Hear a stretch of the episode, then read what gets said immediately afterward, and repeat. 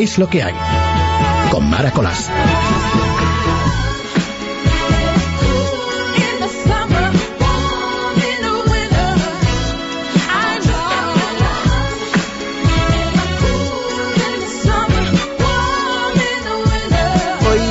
Noche que promete. Buenas noches y bienvenidos a nuestro tiempo de radio. Estamos en el estudio con un cierto concierto. Hay un olor aquí que no me extrañaría que dijera alguna bobada más de las habituales. Tenemos a Javi Gil en el control técnico en esta noche de Es Radio en Es Lo que hay en la madrugada del 17 de julio. Ya hemos pasado el meridiano del mes de julio y aquí continuamos con este frío tan, tan, tan raro. No te marches, quédate en mi compañía, en nuestra compañía, en la de la radio.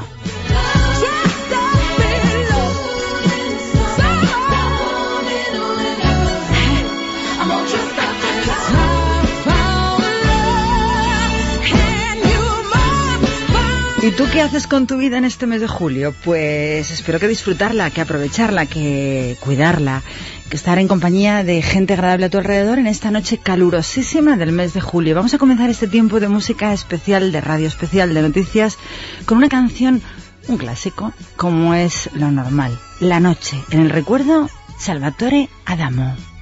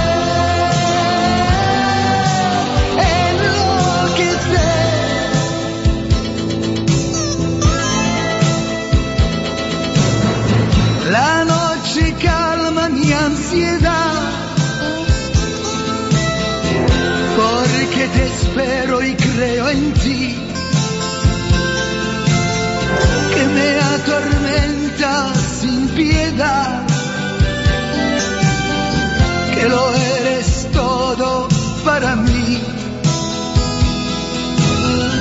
De noche sueño en nuestro ayer. Y cuando llega el despertar,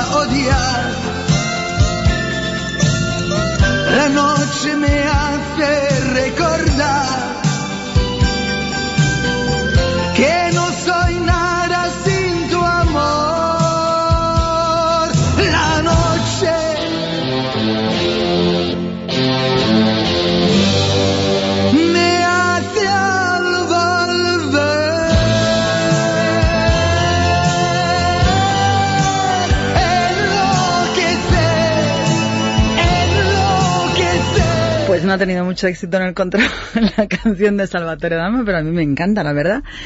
Porque es en la noche cuando empezamos nuestro tiempo de radio, estos fines de semana, estos viernes que nos toca vivir. Aprovecha los días que tenemos porque nunca sabes lo que el futuro te depara ni cuándo volverás a disfrutar, por ejemplo, de la voz de Adamo.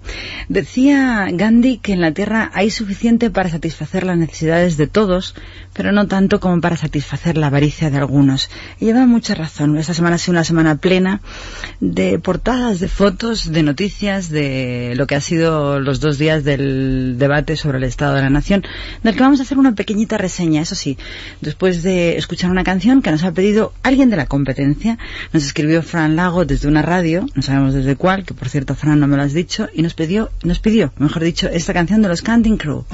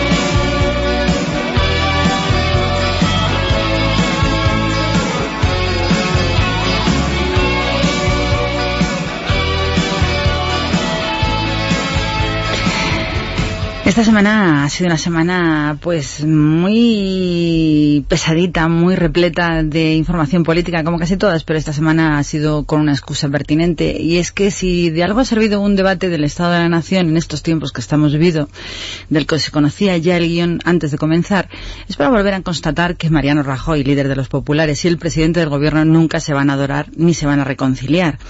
El hilo conductor de los dos discursos que hemos visto esta semana se ha sustentado en echarse en cara cómo ha actuado el uno y cómo no el otro. Y en estas, como era de esperar, Zapatero ha defendido su política y sus medidas, reiterando que seguirá las medidas de recorte y Rajoy ha vuelto a insistir en que su política de gobierno desilusiona y que deben convocar cuanto antes elecciones anticipadas. Una vez acabadas las ponencias de ambos, sus partidos han saltado a defender la actuación de los dos líderes aupando a sus colores como los ganadores. Leire Pajín, por ejemplo, la la Choni de Benidorm se ha apoyado en que el PP no ha mostrado alternativa alguna para solucionar la crisis.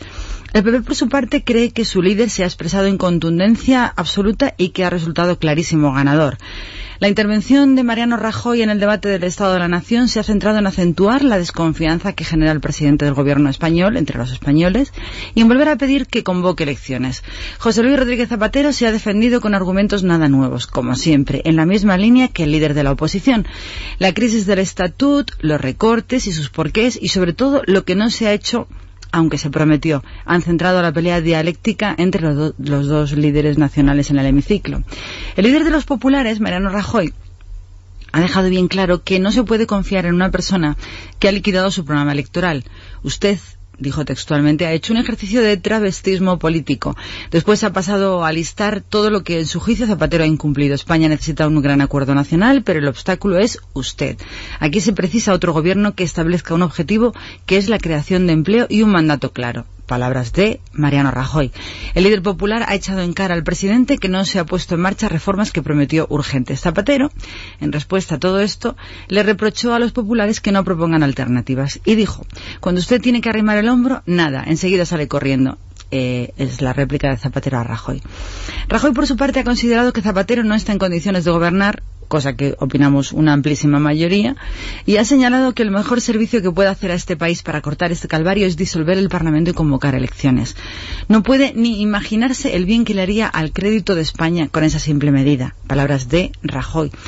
Primer round. Zapatero se defiende de Rajoy. El presidente del gobierno eh, ha tachado el discurso de Rajoy de tremendamente demagógico y falaz. Palabras del presidente del gobierno. Y ha insistido en la idea de que el PP se ha aprovechado de la crisis. Y dijo, usted se ha planteado solo que podía hacer la crisis por usted y sus intereses políticos. El presidente ha levantado la voz para recriminar a Rajoy que no haya presentado ni una sola medida en el Parlamento para ayudar al Ejecutivo a salir de la crisis. Según Zapatero, textual, no les interesan las reformas, les interesan otras cosas usted le conviene lo que no le conviene a España, no llegar a acuerdos por el bien del país.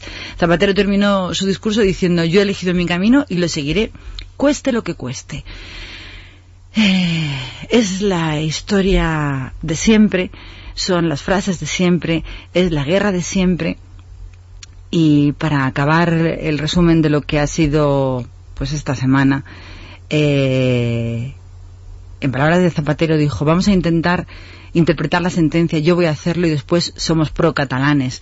Son las palabras eh, tontas del presidente de nuestro país en la misma historia, en, la misma, en el mismo punto que en el último debate sobre cualquier otro asunto que se toque en el Parlamento Nacional, en el Parlamento Español. Y decía que para terminar esta, esta este pensamiento en voz alta sobre lo que no nos ha aportado ninguna luz ni ninguna novedad en estos últimos días de esta semana, las palabras y la frase de Julio César que decía, por lo general, los hombres creen fácilmente lo que desean y aquí cada uno se cree su historia y los demás, pues escuchar siempre la misma, la de ellos.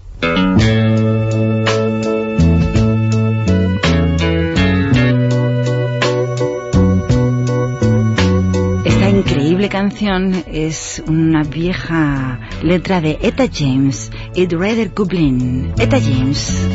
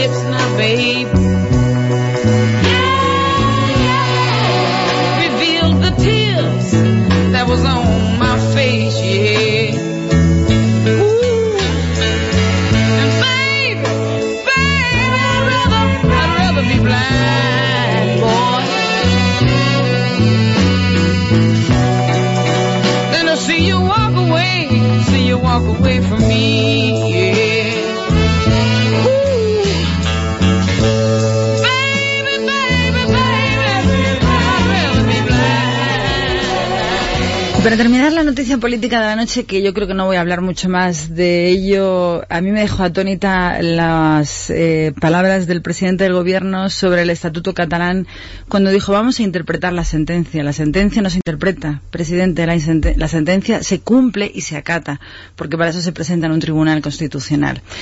Y dijo, yo vamos, vamos a interpretar la sentencia y yo voy a hacerlo. Y después dijo somos pro-catalanes. También dijo admirar al pueblo catalán, al grupo tripartito catalán por ese ímpetu que tienen en, su identidad. Dijo que para nosotros es separatismo. Yo no tengo palabras ante estos comentarios del presidente del gobierno, pero por otra parte tampoco entiendo muy bien la postura, porque ayer jueves Soraya de Santa María que es de la que no entiendo la postura del Partido Popular, ha asegurado que el Partido Popular descarta completamente presentar una moción de censura e insistió en que lo que tiene que hacer el presidente del gobierno es convocar elecciones generales. Sí, hombre, presentarle una moción de censura a vosotros. Y dijo, el presidente nos, nos está haciendo perder el tiempo y está poniendo su empleo por delante del empleo de muchos ciudadanos cuando asegura que aguantará hasta el final de la legislatura. Claro, si no le obligáis a que se marche. Esto es lo que considera la portavoz popular. Yo estoy en completo desacuerdo. Yo sí le presentaría una moción de censura si creo que siendo el partido mayoritario de la oposición, el primer partido de la oposición española, debe hacerlo porque no están de acuerdo con su política, porque el país se nos derrumba y porque no creemos en las palabras. Muchos de nosotros ya no creemos en las palabras de cuando nos mienten una y otra vez con los mismos argumentos. Y con esto pongo el punto final a esta semana pesada, penosa, donde hemos visto un zapatero desgastado, eh, un buenismo muy puesto en escena en el Congreso, donde todo el mundo aplaude a todo el mundo sin que nadie en el fondo aplauda nada, porque no hay nada a lo que aplaudir. Y esta es la noticia política que nos va a dar paso a una canción que me encanta de Polis. ¿Dónde estás? ¿Qué haces esta noche? ¿Y cómo disfrutas de tu tiempo de verano? Si estás de vacaciones, ¿dónde estás? Cuéntanoslo. Mara arroba es radio fm. Que se me había olvidado. Eh, disfruta de la canción y disfruta de la noche.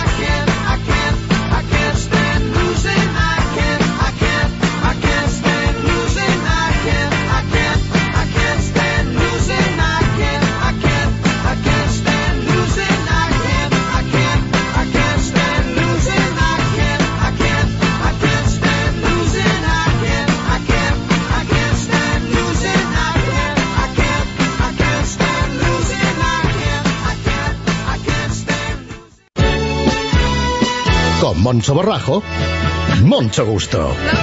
Es lo que hay. Es lo que hay a estas horas de la madrugada. Como todas las madrugadas del viernes a sábado, te damos la bienvenida, Moncho. Buenas noches.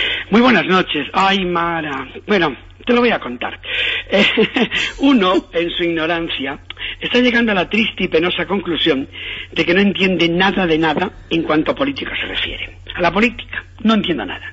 El otro día, y después de saber que nuestros políticos no iban a asistir a la final del Mundial porque estaban preparando el debate sobre el Estado de la Nación, pues uno se ilusionó y en su inocencia pensó que al menos, oye, se lo estaban preparando. ¡Qué detalle! Pero hete aquí que lo que yo vi y escuché nada tiene que ver con un debate sobre el Estado de la Nación, sino un a ver quién gana. Y a mí, Mara, honradamente, me importa un bledo quién gana o quién deja de ganar. Porque al final, por no decir ya, porque no nos queda tiempo, querida Mara, los que perdemos somos todos, es decir, los españolitos de a pie. Es decir, la nación de la que no debaten cómo está su Estado, porque, mm, por cierto, es penoso. Eufórico, sí, no lo neguemos, sí, eufórico del todo, pero penoso. Las camisetas no se comen y las bubucelas no alimentan. A, a mí, que gane Rajoy o Zapatero, me la trae floja. O sea, pero floja, floja. A mí lo, lo que me preocupa es que estamos en manos de unos folloneros de un partido minoritario catalán que se dedican a armar bronca y, y, y, y, en las manos de un grupo llamado Parlamento que grita como borregos y aplauden como si del circo de Roma se tratara. Porque aquello era un circo, verlos a toda esta gente, aplaudiendo al que manda. Ay, ay, qué bien, qué bien hablado. Era, era infantil. Porque uno se queda perplejo al ver que estamos en manos de esta gente.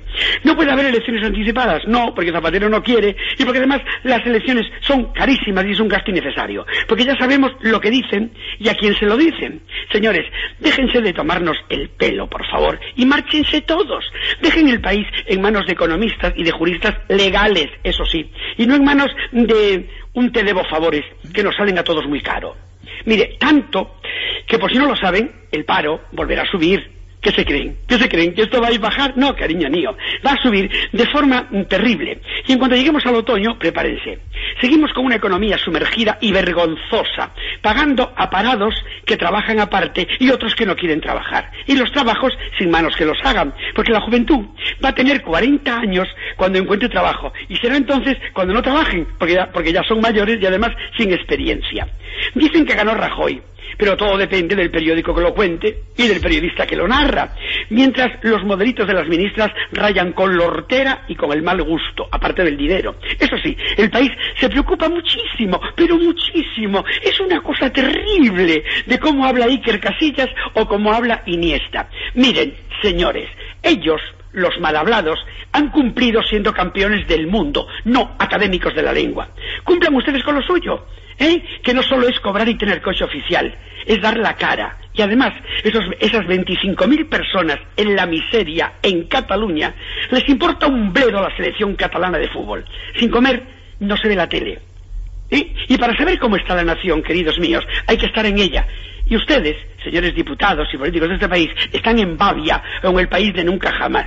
Por favor, bajen a tierra y si pueden, entiérrense y no salgan. Yo se lo agradecería con muchísimo gusto, porque esto es terrible, señores. Y además, seguimos con la tan traída ley del aborto. Bueno, yo comprendo que haya padres eh, en el gobierno que no les importe que sus hijas aborten, porque es que no creo que ninguno se las follen, señores míos. Esto es terrible, esto es un país patético y terrible, en el que no se debate nada de una nación que está agonizando y que ha pegado un pequeño respiro porque hemos ganado un mundial de fútbol, pero la economía sigue siendo un desastre. Y ahora se irán de vacaciones y vendrán súper macro cansados.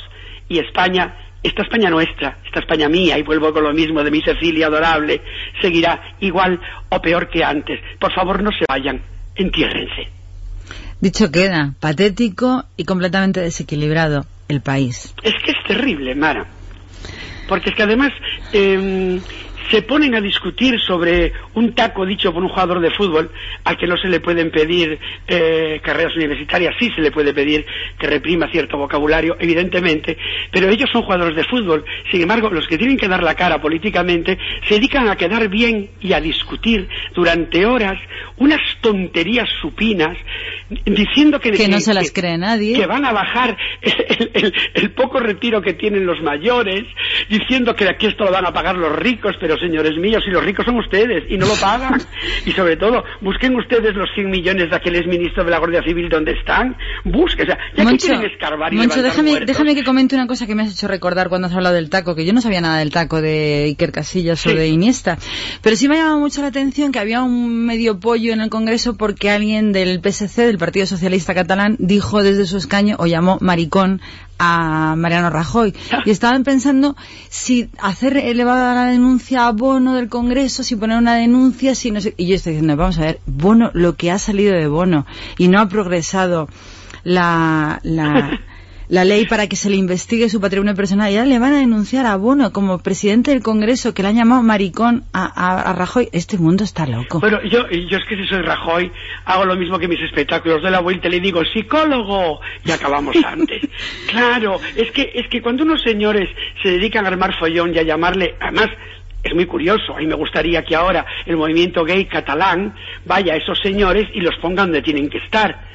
Porque, mm, primero, si lo fuera, no importa. Y si no lo es, no le interesa. Y tercero, ahí se está discutiendo el estado de la nación, Es no el- el estado sexual de los justo, diputados. Es el, el, el, el detalle, se va al detalle y no al fondo Sí, de la claro, cuestión. Y resulta que se gana un mundial de fútbol y se quedan con que un chico eufórico, que ven millones de personas aplaudiéndole, dice un taco eh, y, no, y no se domina. Y luego de repente ha ganado la selección catalana, que a mí me da igual, porque, porque lo que pasa es que Iniesta es de Albacete y el otro es de Asturias y me importa un pepino si está en el Barça, en Madrid o en el Celta de Vigo. Me importa un rábano, pero es que estamos haciendo algo que se hacía ya hace mucho tiempo, que es mm, mm, darle mierda eh, a la gente para que mientras huele no piense. Y aquí estamos, sí, claro, No mira, digas palabrotes. Sí, aquí hay personas que se miran tanto el ombligo que se creen que la pelotilla es una obra de arte y la pelotilla es una guarrada porque no se ducha.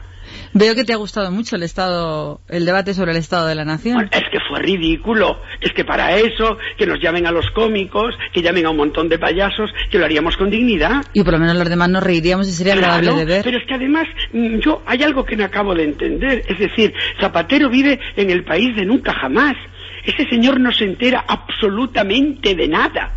Pero es que de la nada más absoluta. Y la vicepresidenta, que parece el pájaro loco, porque es de cómic, es patético, pero es que los de enfrente, los del PP, son exactamente igual. Es decir, usted tiene un enemigo delante, no le salve la vida y busque soluciones. Ponga usted soluciones sobre la mesa. Diga usted, yo voy a hacer esto, pero no, es que no puedo. Además, es que llega un momento, es que yo soy gallego y me siento ridículo, porque con el arma que tenemos los gallegos del doble sentido maravilloso para dejar en ridículo a nuestros enemigos, y este señor se lo deja caer con una suavidad que parece que le va a pagar la crema porque el pobriño no compró preservativo. Hombre, por Dios. Es Tú- terrible. Es terrible porque el, el resumen es di exactamente lo que has dicho tú, di exactamente qué vas a hacer tú para Claro. solucionar esta crisis y presenta una moción de censura. Claro. Di, yo voy a hacer esto, esto, esto y esto y esto y ustedes están haciendo todo mal. ¿cómo Y a continuación, decir moción de censura. Es que han sacado ustedes la ley de, de- de Cataluña el día antes de la manifestación, pero bueno, oiga, que son los jueces del Constitucional, que, su- que, no, que no son las, las alegres chiques de Colsada. Es que esto es terrible. Es decir, es que aquí tenemos el Constitucional como si fuera un grupo, un grupo de boys que hacen striptease. Oiga, que esto es muy serio. Es decir, bueno, y ahora hay otra cosa, que como oí un comentario a alguien que no sé quién es, pero a mí me pareció oportuno, lo de la ley del aborto no es cuestión de católico, de derechas, de izquierdas, ni de rojos, ni de, ni de zurdos, es cuestión de ética, es cuestión de dignidad humana, y al igual que entendemos muchos y hemos defendido mucho que la mujer puede abortar en determinados momentos y por determinadas razones, estamos llegando a, a un estado en el que además el hombre somos una mierda, es decir, tú embarazas a una chica, pero a ti no se te pide opinión para nada. Tú no existes. ¿Y si ese chico quiere tener el hijo? Es decir, bueno, pero ya como es un montón de cosas más. Y a mí lo que más me alarma es Yo he dicho siempre, Moncho, que la conciencia no es legislable. Tú no puedes legislar la conciencia de cada uno. Evidentemente. Y aparte, si yo, si yo no quiero seguir una ley porque mi ética o mi moral no me lo permite, lo siento mucho por el Estado español, pero yo esa ley no la voy a cumplir. Porque va en contra de mi moral y de mi ética personal. Evidentemente. Es que estamos llegando a unos niveles y luego eso de que el Congreso se, se, se convierta en el botellón, porque aquello fue un botellón, o sea, o sea, les faltaban las copas nada más. Era tontería que dice el mío, tontería que la aplaudo, tontería que dice el otro, la aplaudimos nosotros. Y cuando no, los cuatro tontos de arriba minoritarios que para llamar la atención le llaman maricón al otro. Es que es tan demencial. Yo, yo, yo les pasaría ¿eh? este último debate de la nación en vídeo en sus casas para que a sus hijos les dé vergüenza de ver a sus padres hacer eso. ¿Qué padre puede reñirle a un hijo luego en casa porque se comporta mal cuando ve a su padre comportarse así en un congreso en el que representan a la nación de un país? Esto es terrible. Pues será para Terrible, mantenernos porque, calentitos además- en el mes de julio. Querida Mara, todos los que peleamos, corrimos delante de los grises, luchamos contra el fascismo, mm, sufrimos castigos por muchas cosas Eso ya no y cuenta, tuvimos que salir adelante, ¿No te das cuenta que eso ya no cuenta? esto nos huele a podrido, esto nos huele a mandanga, esto nos huele a lo que pasa en Cataluña. Yo te tapo, porque como se destape la olla, olemos todos. Desde la época de Puchol se saben muchas cosas en Cataluña de su hijo, de su esposa, del amigo, del primo, del cuñado, del otro. Pero aquí no pasa nada. Esto, y luego, y luego encima el señor presidente Dice que quiere recibir a un señor que ha masacrado a miles y miles de personas en África cuyo apellido suena a cachondeo. Pero se ha cortado por las críticas. Es que es un poco, es un poco lelo. Pero vamos a ver, ¿cómo puede cortar? Vamos a ver, es que no se dio cuenta antes. No tiene No, nadie al no lado, tiene información. la primera No, vez que no tiene contigo. información. Alguien que le diga, pero usted no ve que no puede recibir a ese señor. Pero usted no lo ve. Con la acusación de genocida. Es que es terrible. Pues Y es- luego hablan con los hermanos Castro como si fueran tipicol o zipizape. Mire usted, que esto es muy serio, que ha habido un hombre en huelga de hambre. Bueno, bueno, bueno, es que de verdad yo, yo, yo alucino en colores y ya no sé. ¿tú crees si- que alguna vez recuperaremos el equilibrio perdido? Yo creo que sí, pero para que se recupere este equilibrio, aquí va a haber que borrar a mucha gente de la lista. Aquí va a haber que hacer borrón y cuenta nueva, pero de verdad. Porque es que, además, eh, como dice el otro, es que hay algo que a mí me está acojonando. Es que están haciendo bueno a Franco, y esto es terrible. Cierto. Es decir, que la gente vuelva a recordar a un dictador diciendo que se vivía mejor, mire, por favor, no me toque las narices. No me toque las narices, ¿eh? Que la época de, de comprar el hielo y ir a recoger el carbón a las vías de tren para encender la estufa, eso era muy doloroso, ¿eh? Que no cuenten tonterías. Pues Pero es terrible, Hasta- es terrible. hasta aquí el moncho gusto de hoy. Sí, bueno, que más que un moncho gusto parece un borrajo perdido. Ha sido, ha sido hoy más bien un borrajo perdido. Te veo muy, muy, muy borrajo. Es que, mm, Mara, ¿sabes lo que ocurre? Cuando uno tiene la edad que yo tengo, que está en los 60, ya sabe que para atrás no puede ir y para adelante lo están empujando, coño, que al menos que el que te empuje merezca la pena. Pero sabes una cosa, hay que sembrar un poco optimismo porque es cierto todo lo que hablas, todo lo que dices y cómo nos invaden desde todos los informativos con estas cosas que parece que no nos damos cuenta y que no nos motivan a pensar. Pero es cierto que la gente necesita toques de positividad. Sí, claro, pero, pero, pero, pero el problema está en que en las televisiones no hay un solo programa en el que un cómico pueda actuar, donde un malabarista pueda hacer sus ejercicios o, de- o donde alguien pueda presentar un disco, porque no se lleva. Es decir, sí se lleva la guarrada, sí se lleva meterse en la vida privada de los demás, lo obsceno y lo mediocre, y, la, y, la, y las cámaras ocultas. Pero pero no se lleva una diversión sana en la que la gente trabaje y se le valora por su trabajo. Y cuando un pueblo se emociona porque es campeón del mundo de algo que es el deporte mundial, eh, se le cae el alma a los pies cuando luego ven que se discuten por gilipolleces y por pequeñeces. Entonces, eh, uno tiene euforia y va a las playas y ve a la gente que toma el sol y disfruta. Pero el otoño viene, Mara. Mm, y viene, y viene fuerte, y viene y duro. viene fino. Y viene Y- duro. Y esto es como la cigarra y la hormiga. Y aquí hay mucha cigarra y muy poca hormiga. Y aún encima, eh, la cigarra va de progre y a mí eso ya me toca las narices. claro, La tierra viene progre. claro, es es que la cigarra va de progre. ¡ay, qué bien me lo paso! ¡ay, qué bien lo arreglo todo! Vamos a ver, yo le recordaría a la señora Pajín aquella frase ilustre que dijo sobre Obama y el señor Zapatero cuando fuera presidente de la Unión Europea. Le han reñido como a un niño en un colegio. Le han dicho que esto ha sido una mierda mientras él gobernó. Le han dicho, niño malo, tú no cumples. Y eso es, y es para decirle a la señora Pajín, ¿y ahora qué? ¿Llamamos al negrito para que haga la cabalgata de Reyes con Zapatero? Pues... eh, te- Porque vamos, la señora Pajín también. mm, La yo señora Pajín que- es la Choni de Benidorm y que dicen que puede ser ministra, inclusive. No, yo, claro, yo me sí, asusto. Claro, y presidenta del gobierno. no, presidenta no porque ganaría menos que ahora. Y sería un problema. ¿Eh? Seguramente si es presidenta ganaría menos. Ahora gana bastante más. Pero ya no es eso. Es que, es que abren la boca. Yo sigo pensando que aquí va a haber que hacer como en Francia, que los políticos estudien seis años de carrera política. No, aquí hay que hacer lo que se está haciendo, que es criticar lo que no nos gusta. Es que, si yo tuviera que poner un nombre a esta radio le llamaría Radio Libertad.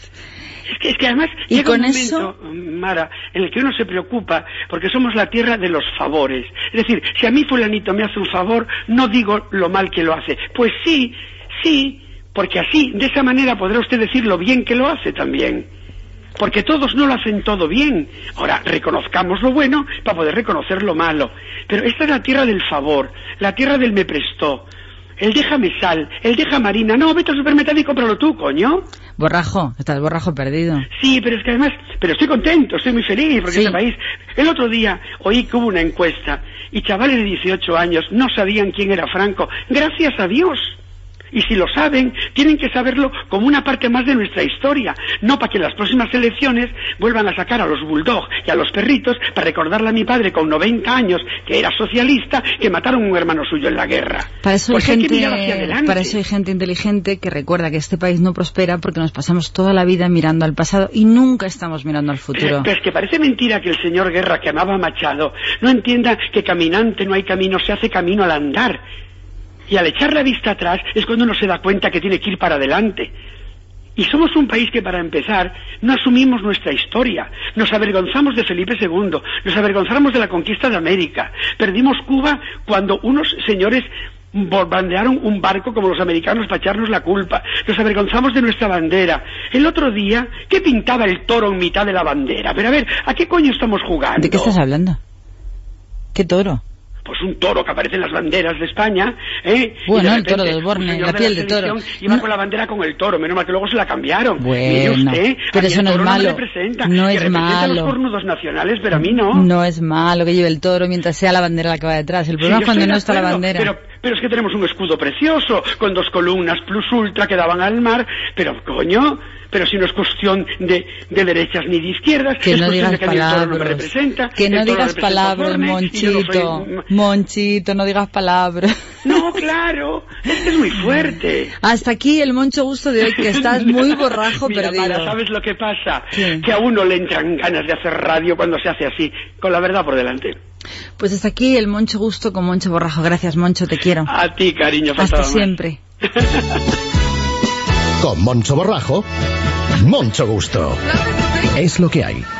Es lo que hay, es la historia de nuestra vida, es la vida que nos rodea, es la vida que vivimos en la calle, lo que sentimos y lo que vivimos. Y esta es la música que acompaña después de nuestra agradable conversación repleta de verdad desde Moncho Borrajo con la compañía de los Pet Shop Boys. Suburbia.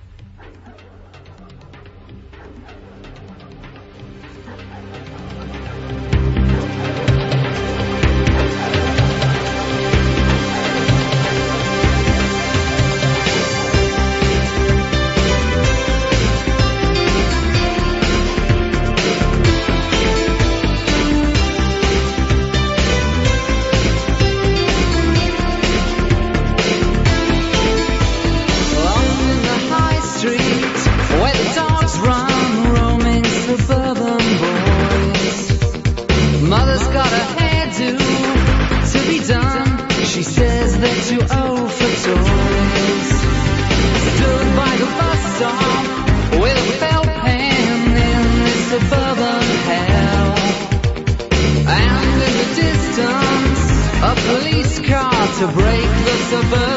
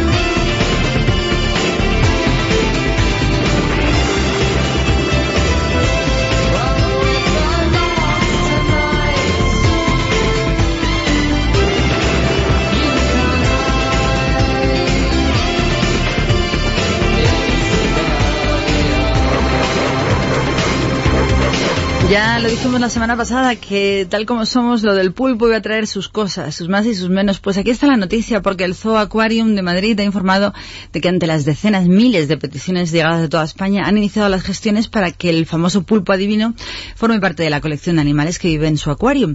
Según el centro, el cefalópodo podría ser trasladado al Zoo de Madrid en un cortísimo plazo de tiempo. Los técnicos de Aquarium del Parque Zoológico han contactado con sus homólogos del Sea Life de Oberhausen en Alemania para pedirle la cesión del animal, asegurando que están en condiciones de mejorar cualquier otra oferta que hayan podido recibir hasta el momento y ofreciéndose para hacer un intercambio por alguna de las especies que habitan en el acuario del Parque de Madrid. Un portavoz del zoo ha precisado que los responsables del acuario están dispuestos a cumplir lo que se pida.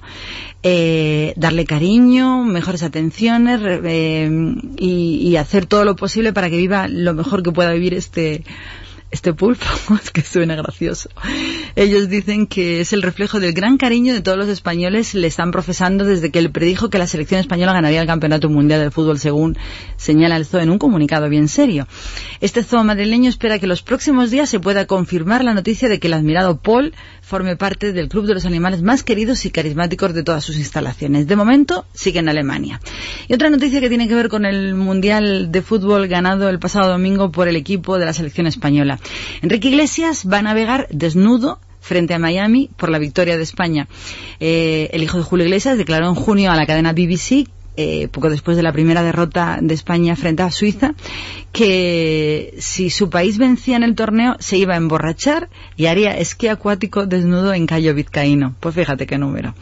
Él dice, eso es lo que solíamos hacer cuando éramos niños, dijo Enrique Iglesias. Pues bien, el cantante ha confirmado esta semana la web de Noticias Californiana, Essex Hollywood, que mantendrá su palabra. Él dijo, una apuesta es una apuesta, comentó Enrique Iglesias, quien no precisó, claro, como lo va a precisar porque sería detenido, cuándo realizará su paseo marítimo. Y yo me pregunto, si lo hace, ¿cómo lo va a poder probar? No se puede estar desnudo en las aguas de Miami. Y si lo hace, tendrá que hacerse una fotografía para ver que ha cumplido, no como eh, Alejandro Sanz, que prometió pelarse y se ha pelado. Pero esta es la promesa de Enrique Iglesias que prometo, si me entero, contároslo cómo termina la historia. Ahora seguimos en Miami, pero de otra manera. Con el mexicano Luis Miguel y una canción que me encanta. Amarte es un placer. Y ahora sí, ahora es tiempo de disfrutar estos próximos tres minutitos en la compañía de la radio, en compañía de radio, en compañía de Luis Miguel, en compañía de las estrofas de esta canción, un clásico. Amarte es un placer.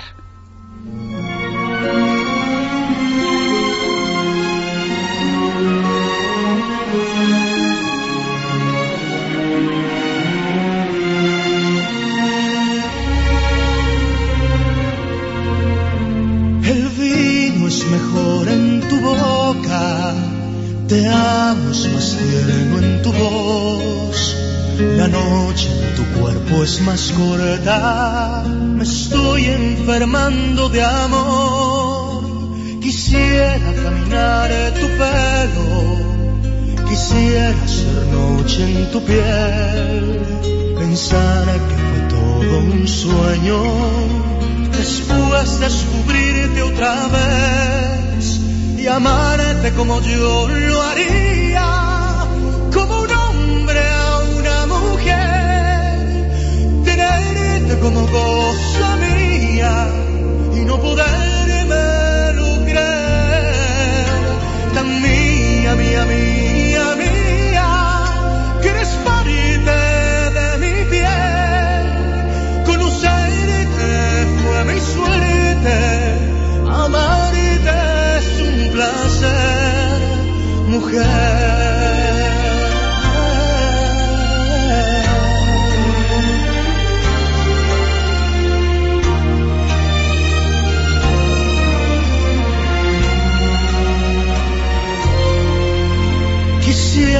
beber de tu pecho la miel del amanecer, mis dedos buscando senderos, llegar al final de tu ser, bailar el vals de las olas, cuerpo a cuerpo tú y yo, fundirme contigo en las sombras y hacerte un poema de amor y amarte como yo lo haría, como un hombre a una mujer, tenerte como cosa mía y no podérmelo creer. Mía, mía, mía, mía,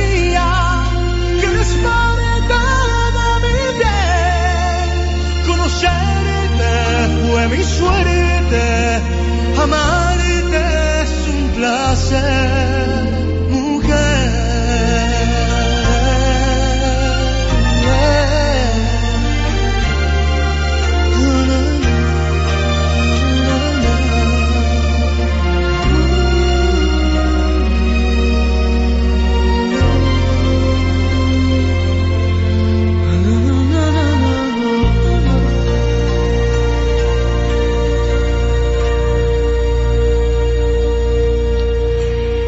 Y te voy a contar un secreto.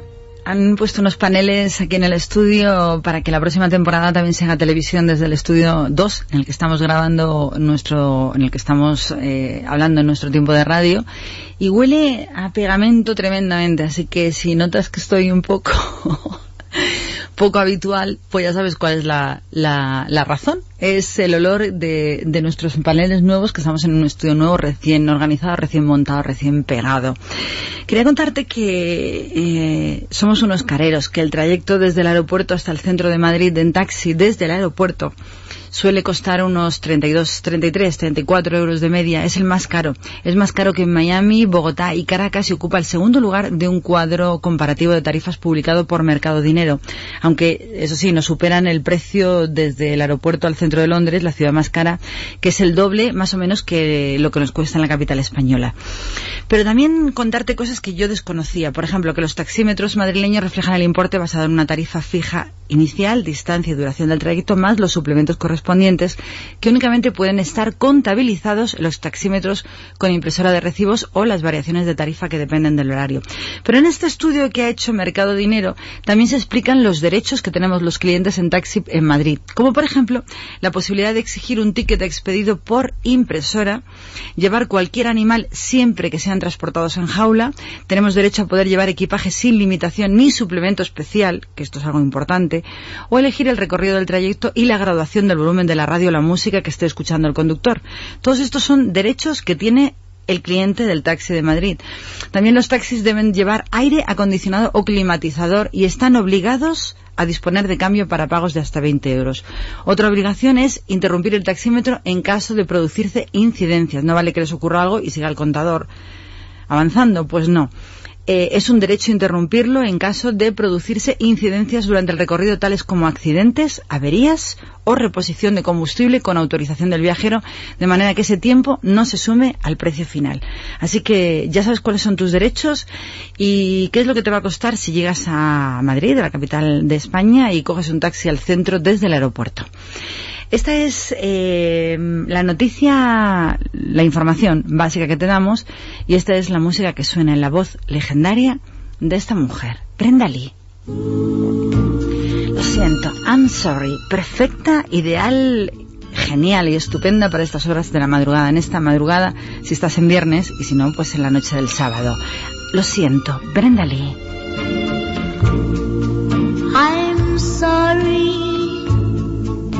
So sorry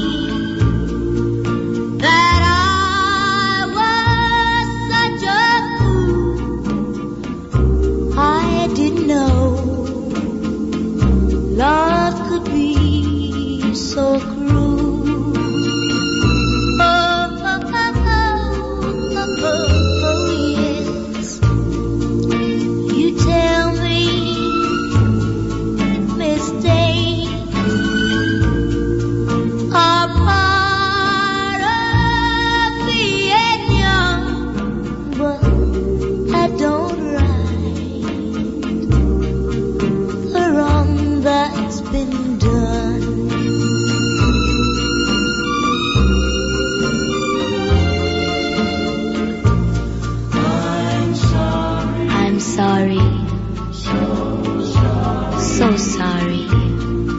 Please accept my apology. But love is blind, and I was too blind to see.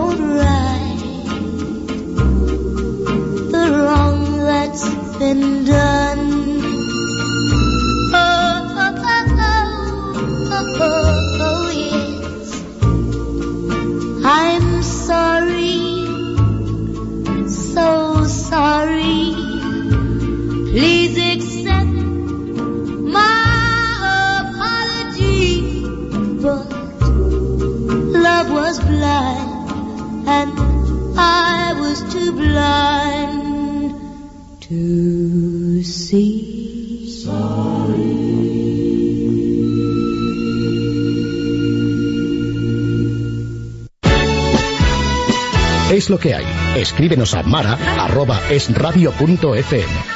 Eso, eso, escríbenos a mara arroba es radio punto fm y cuéntanos cosas de ti, de tu verano, de tu vida, de tu futuro, de tu septiembre, de este añito 2010 que estamos viviendo todos juntos en armonía y felicidad, sin ningún problema, sin ninguna crisis que nos aplique ni que nos atañe a ninguno. Qué barbaridad, qué añito llevamos. Pero llegó el calor, por lo menos han acabado las tormentas, ha acabado el mal tiempo y estamos, eso sí, con los mismos problemas, pero con un calor apabullante y sobre todo con alertas máximas en 14 provincias creo que hay en nuestro país por las elevadas temperaturas que están sufriendo y por el riesgo que ello conlleva, de lo que luego hablaremos un poquito más tarde. Quería contarte que todavía, si yo tuviera una sponsorización de la chispa de la vida, yo daría esta noticia porque aún queda gente honesta en el mundo, no mucha, pero queda. Hay un informe que ha presentado la policía de un suceso que ocurrió el pasado lunes, cuando un vecino de la capital riojana informó por teléfono a la policía de que se había encontrado en la calle Diego de Velázquez un sobre con una importante cantidad de dinero, mucho dinero. Este ciudadano anónimo entregó a la policía en Logroño 18.150 euros encontrados en la calle que estaban dentro de un sobre con el membrete de una empresa industrial, por lo que pudo localizarse al dueño de la pasta, quitarle el susto que debería tener en el cuerpo y devolverle íntegro el importe de la pérdida. Espero que el hombre al que se le cayó del taxi el dinero después de haberlo sacado del banco le invitara a este generosísimo ciudadano anónimo por lo menos a comer. Y eso es una buena noticia porque nos que todavía hay gente con corazón honrado, con corazón honesto. La música y para él, la de los presuntos implicados. Todas las flores.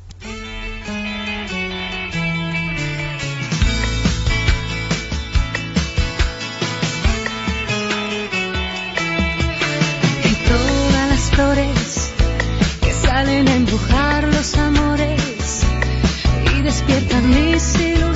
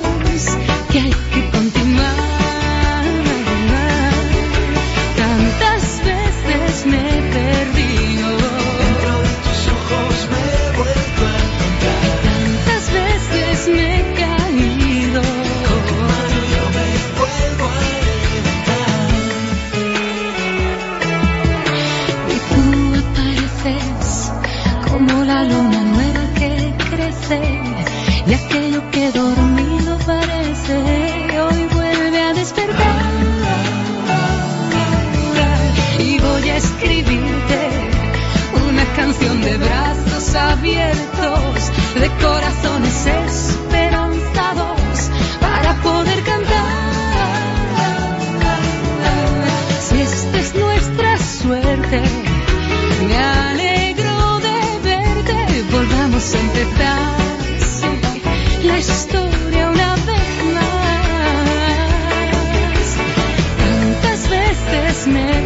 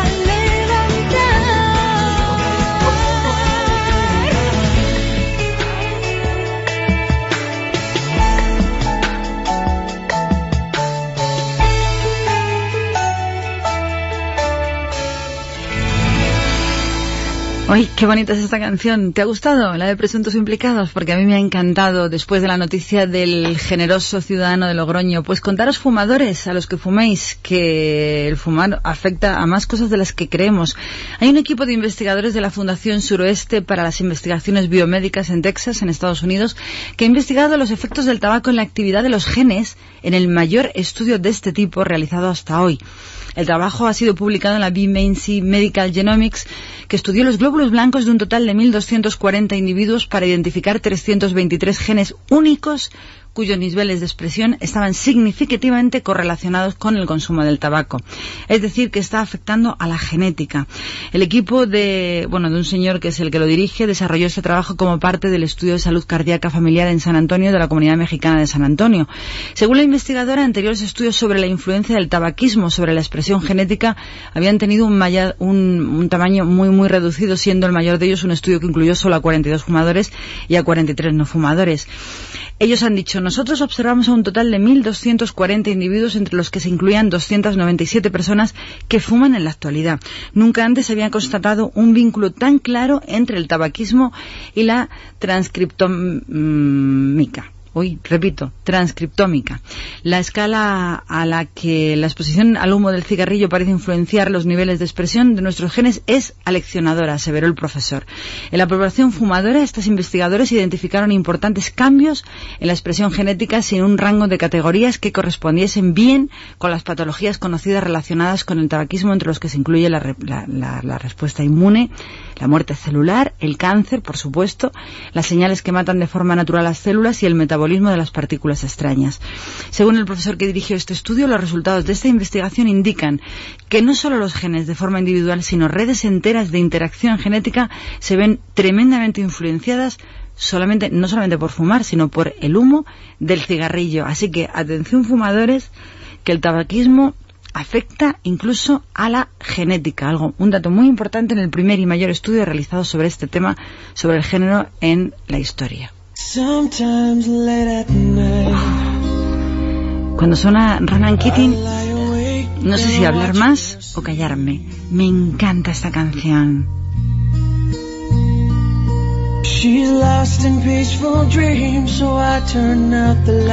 Su título, Si mañana no llegará nunca, If Tomorrow Never Comes. Ronan Keating. Hala, disfrútalo. And the thought crosses my mind. If I never wake in the morning, would she ever doubt the way I feel about her in my heart? If tomorrow never comes, will she know how much I love her? Did I try in every way to show her every day she's my only one? And if my time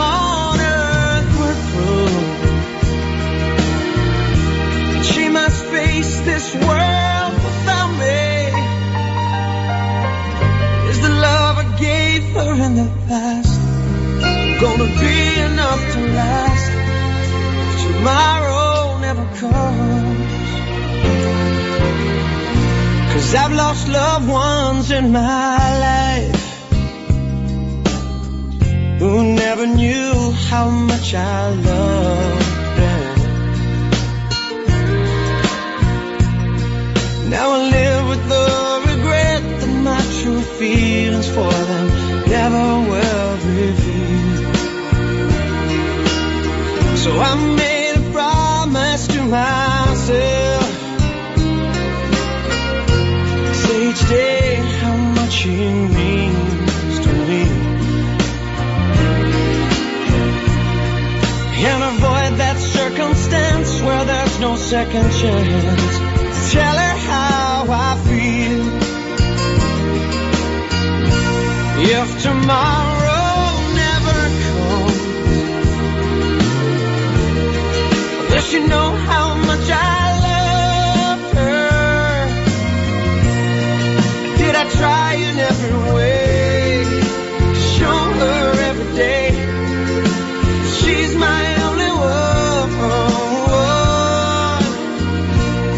my time on earth were through. She must face this world without me. Is the love I gave her in the past gonna be enough to last? If tomorrow never comes. So tell that someone that you love just what you're thinking of.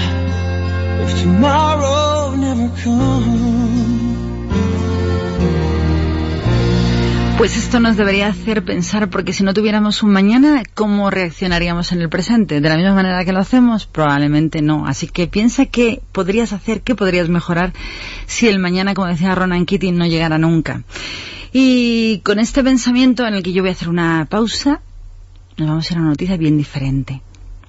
No vamos a perderle de vista, vamos a seguirle. Y nos llegan noticias del juez Baltasar Garzón, que ha lanzado en Buenos Aires un alegato en favor de la aplicación de la justicia universal y de la lucha contra el olvido durante un homenaje patrocinado por organizaciones de derechos humanos en Argentina.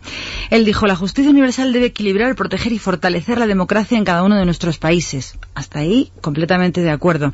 Así es como Garzón ha intervenido de forma breve en la antigua Escuela de Mecánica de la Armada, el mayor centro de detenciones clandestinas de la dictadura argentina entre el año 76 y el 83, donde recibió el homenaje.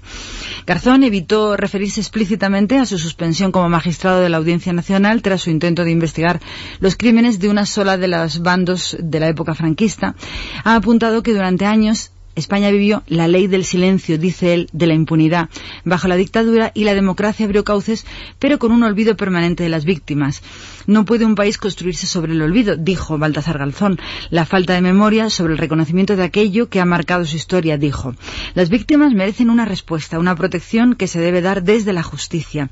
Ha insistido el magistrado, eso sí, en Buenos Aires, que ha lamentado que tras la polémica legal surgida sobre la investigación de delitos cometidos bajo el régimen franquista, España, dijo, haya perdido de forma gratuita la posición que había logrado en materia de defensa de los derechos humanos con los juicios contra represores de terceros países.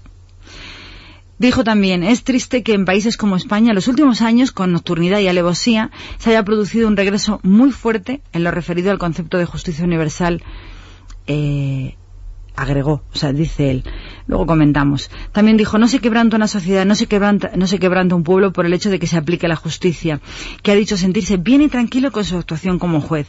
No podemos volver atrás, no podemos ni debemos volver atrás en la aplicación de la justicia a crímenes de esa humanidad, porque las víctimas no merecen una segunda negación. Fue la conclusión de este, de esta presentación, de esta organización que le han hecho en, en, el mayor centro de detenciones clandestinas de la dictadura argentina en Buenos Aires. Pues me parece muy bien, la noticia es esa, pero nos quedamos con la letra grande y nosotros nos vamos a la pequeña. No es cierto lo que dice el señor Baltasar Garzón. Estamos hablando de una dictadura la que vivieron en Argentina y donde él se encuentra diciendo estas palabras que supongo que recibirían un gran aplauso. Aquí estamos bajo la ley, aquí estamos bajo la democracia. Aquí había dos bandos y había muchas víctimas de ambos bandos. Aquí hubo una ley que cerró tras de nosotros la puerta para que no hubiera un odio eterno y que nunca se pudiera avanzar hacia el futuro. Y eso es lo que él intentó abrir, pero solamente en una sola dirección. Así que, señor Garzón, no nos escuchará, pero nos da lo mismo, no lleva usted razón. La justicia es de todos los colores, de todos los mandos y para todo el mundo por igual, sobre todo bajo una democracia, que es lo que vivimos en nuestro país, en España. Y hablando de injusticias y de cómo mucha gente vive de otra manera diferente, sin libertad, sobre todo sin libertad de ideas, sin libertad de expresión, sin libertad para poder decir lo que siente, lo que piensa. Vamos a recordar a la gente que vive en Cuba con estas habaneras de La Habana que nos canta y nos cuenta Carlos Cano. De San Lucas vengo yo cantarte esta habanera debajo de tu balcón. En esta noche de estrellas quiero entregarte mi amor. Asómate a la ventana, reina de mi corazón.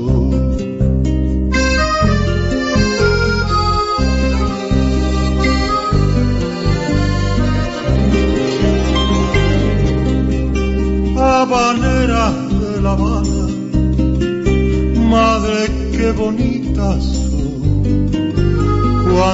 bajan por la rampa, camino del malecón. La boca color guayaba, los ojos como el carbón, con el vaivén de la palma metida en su corazón como una flor.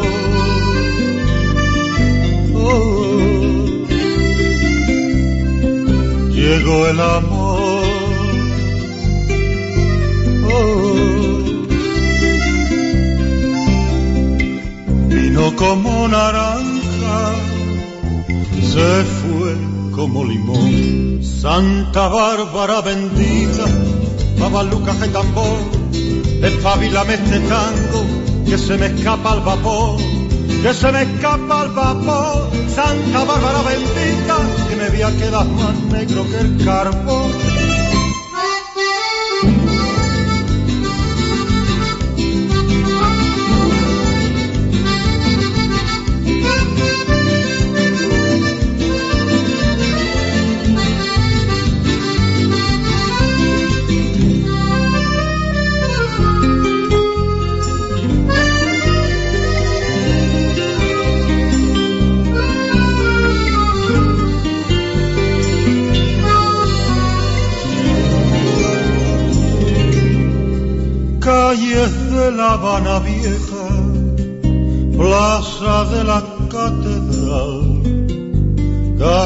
De la fuerza, donde los poetas van, con sus ventanas azules y su patio colonial, alzadas como cometas mirando el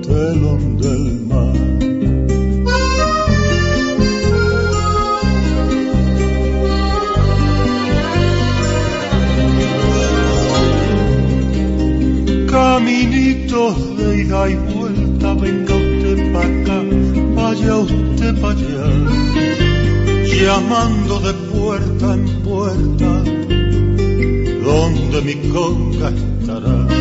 Es lo que hay. Con Mara Colás. ¿Cómo me molesta a mí la falsa moral y la hipocresía en cualquier nivel y de cualquier manera? Y es que unos tienen la fama y otros carda la lana.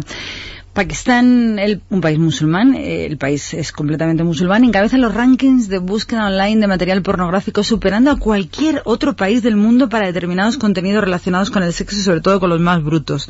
Aunque Pakistán es conocido como la tierra de la pureza, curiosamente también lidera las encuestas de búsquedas de términos afines al sexo en Internet. El país acaba de prohibir, prohibió el contenido de al menos 17 sitios web que contenían material ofensivo o blasfemo. Censuró sitios web como Google, Yahoo, YouTube, Amazon, MSN, Hotmail por presentar contenido antiislámico y prohibió incluso Facebook alegando que todo el mundo podía publicar caricaturas de, Moam- de Mahoma y sin embargo ocupan, siguen ocupando el primer puesto a mucha distancia de los demás en búsquedas de contenido sexual eh, según ha informado Fox News. Dicen textual, usted no encontrará clubes de striptease en los países islámicos. La mayoría de estas regiones tienen ciertos códigos de vestir.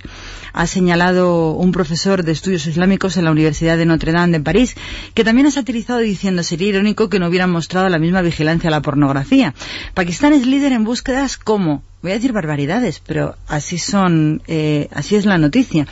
Son líderes en búsquedas como sexo caballo, sexo burro, imágenes de violación, sexo violación, sexo niño, animal sexual, sexo perro, sexo camello, vídeo violación, vídeo sexual infantil, según datos ofrecidos por Google Trend y Google Insight, herramienta de Google que generan datos basados en términos de búsquedas populares reales. La nación asiática está adoptando medidas para evitar que el material que consideran sacrílego pueda ser visto por sus ciudadanos porque el material pornográfico está, sin duda, en contradicción con los valores que defiende el Islam en teoría. El castigo contra los blasfemos en Pakistán es la ejecución, pero no está claro si se ejecutará la misma medida para las personas que buscan pornografía en Internet. Según el profesor de los estudios islámicos en Notre Dame, es un fenómeno nuevo, según agregó en esta noticia, que no deja de ser sorprendente, tremendamente sorprendente. Y es que así es eh, la mentira, la mentira de lo que vendemos, la mentira de lo que creemos y la mentira de lo que en realidad en el fondo somos. Y esta es una noticia real que da datos reales. Pakistán lidera, encabeza los rankings de búsqueda mundial online de material pornográfico. Anda, fíjate de los religiosos. Y ahora sí, nos vamos con una viejísima canción de los Hollies. Otro lo siento. I'm sorry. Su- Susan. Es Sorry Susan, ¿no? Sí, los Hollies. ¿Recuerdas?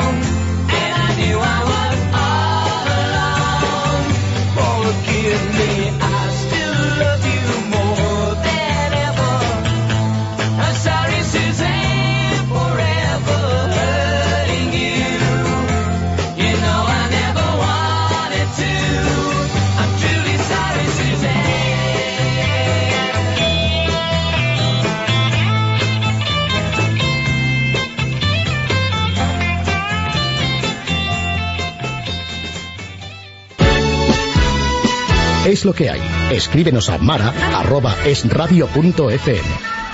Estamos con olores extraños, bueno, olores extraños, olores a pegamento en el estudio y con Javi Gil en el control técnico que me mira con cara de asustado. ¿Por qué me miras con esa cara de asustado? ¿Por las noticias? No.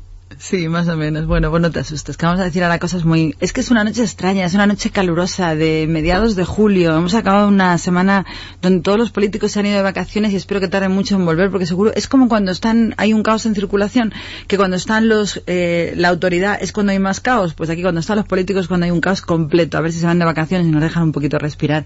Encontrar la música, el amor encontrar finalidad en nuestra vida, encontrar un futuro, no sabemos dónde lo vamos a buscar, pero encontrar un futuro que, por cierto, a partir de septiembre empieza la programación de Radio a partir del 6 a las 6 de la mañana con Federico que madruga un poquito más y empezará una hora antes para dejarme una horita antes a mí un programa de que se llama Es lo que hay, Madrid.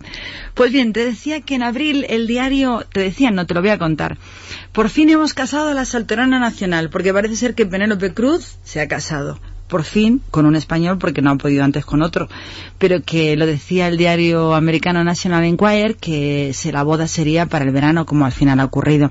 Parece ser que Penélope Cruz y Javier Bardem, ya talluditos los dos, ya de 36 ella y 41 años él, contrajeron matrimonio a principios de este mes en las Bahamas, después de meses de rumores sobre su presunto enlace que ha confirmado este miércoles la agencia que representa a la española.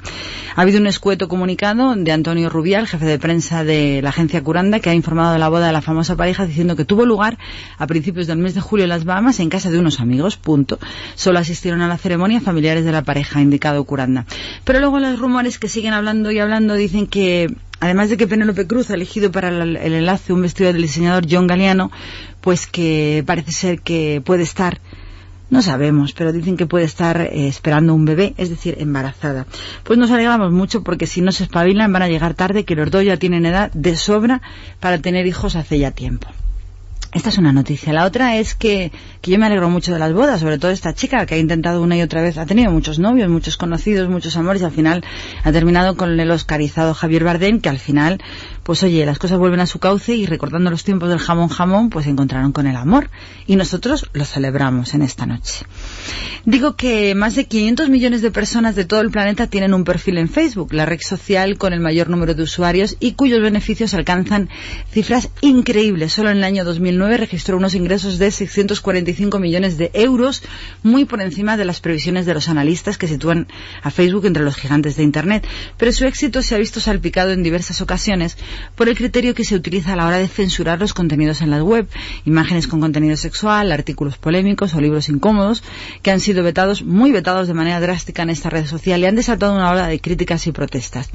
Pues uno de los últimos y más sonados en estas últimas dos semanas ha sido el que han enfrentado a Facebook con la discográfica Universal, que a principios de julio acusó a la compañía de eliminar la portada del nuevo disco de Scissor Sisters por ser inapropiada y excesivamente implícita.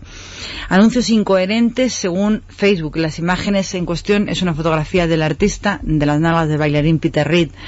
Y lo explícito, según los responsables de la red social, está en que las ajustadas mallas que luce Reed no dejan apenas hueco a la imaginación. Es decir, que se ve un culete con unas mallas encima, que yo he visto la fotografía y no me parece para nada ni excesiva, ni excesivamente explícita, ni excesivamente inapropiada. Pero bien, Universal ha emitido un comunicado en el que afirmaba que Facebook censura el arte al no publicar las campañas que había adquirido para promocionar el tercer álbum del grupo neoyorquino. Por su parte, un portavoz de esta web informó que la supresión de la portada respondía a la posibilidad de rechazar anuncios incoherentes que la filosofía tiene publicitaria en el Facebook. Ellos dicen queremos ofrecer al usuario la mejor experiencia de uso dentro de un entorno seguro, explicó el representante para justificar esta decisión. Por ello se reservan el derecho a investigar o eliminar si consideran necesario aquellos contenidos inapropiados u ofensivos y también los que son denunciados por los propios usuarios. Eh, ha habido otros casos, como por ejemplo unas muñecas sugerentes que Facebook también bloqueó esta semana de una creadora que se llama Victoria Buckley, que es una joyera reputada de Sydney, que para promocionar sus artículos empleaba maniquís de porcelana, pero completamente desnudas, incluido pezones al aire. Y entonces Facebook las ha eliminado bajo el indicio de que estas fotografías representaran también un contenido inapropiado. La, la artista de Sydney, pues también recibió hasta seis advertencias en su perfil que le combinaban a borrarlas inmediatamente. Y todo el mundo se ha escandalizado, pero aquí hay una cuestión que para ser usuario de Facebook, para hacer, para poner tu portada de tu disco, para poner tus muñecas y para publicitarlas, es absolutamente gratis. Tú no pagas por ese servicio. Con lo cual, si ellos te dejan usar su red social y es de forma gratuita, tú tienes que adaptarte a sus normas, porque es su red social y es gratis. Tú no pagas por ella. Con lo cual, ellos tienen derecho a poner sus normas y a que los demás las cumplan porque no es un servicio que compremos o paguemos, sino que es absolutamente gratuito. Por lo que no entiendo las críticas de Universal ni de nadie, porque cuando tú entras en una red social de uso común, gratuito, en el que no te obligan a nada excepto a cumplir las normas, pues las normas hay que cumplirlas porque no es nuestro ya que no pagamos por ello. Y esto es lo que yo quería comentar, que hay gente que cree que el Facebook es suyo y que tiene todo el derecho a hacer lo que quiera. Y no es verdad, no es tuyo, es gratis y es de ellos. Y ellos deciden qué quieren y qué no quieren, en contenidos y en comentarios. Cuando tú utilices esta red social, no lo olvides, no es de tu propiedad, tu página es suya. La música, la de América, Lonely People, gente adorable, la que está aquí cada día, cada noche, en nuestro tiempo de radio. Disfrútala, ellos son América.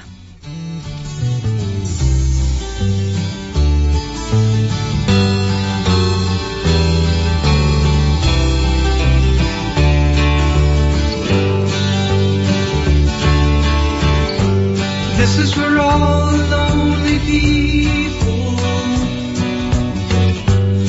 thinking that life has passed them by.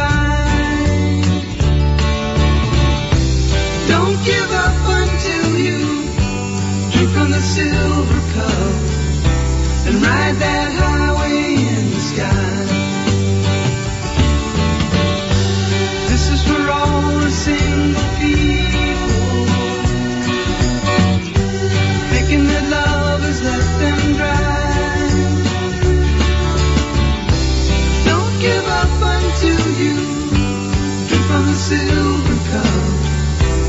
never know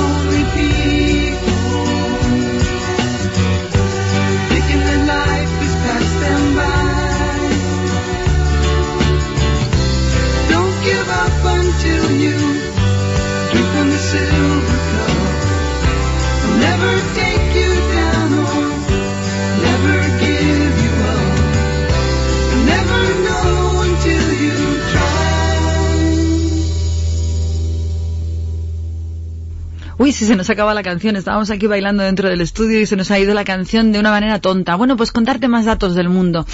Que aquí tenemos un ministro, un, un ministro, no, tenemos una ministra de igualdad, tenemos un ministerio de igualdad que da igual porque no vale para nada, porque el maltrato crece y crece sin parar y el gasto también por tener tanto ministerio que no nos sirve. Pero la noticia es que el 34%, no, más del 34, el 34,5% de los varones peruanos reconoce que en algún momento de su vida conyugal maltrató físicamente a su pareja, según datos del Instituto Nacional de Estadística del Perú, citados por una encuesta. Según la encuesta demográfica, demográfica y de salud familiar realizada entre mayo y octubre, eh, a nivel nacional, eh, en Perú, este maltrato a la pareja se da con mayor incidencia en las áreas urbanas con un 38,1% que en las rurales con un 29,2%, es decir, cuanto más civilizados, más borricos.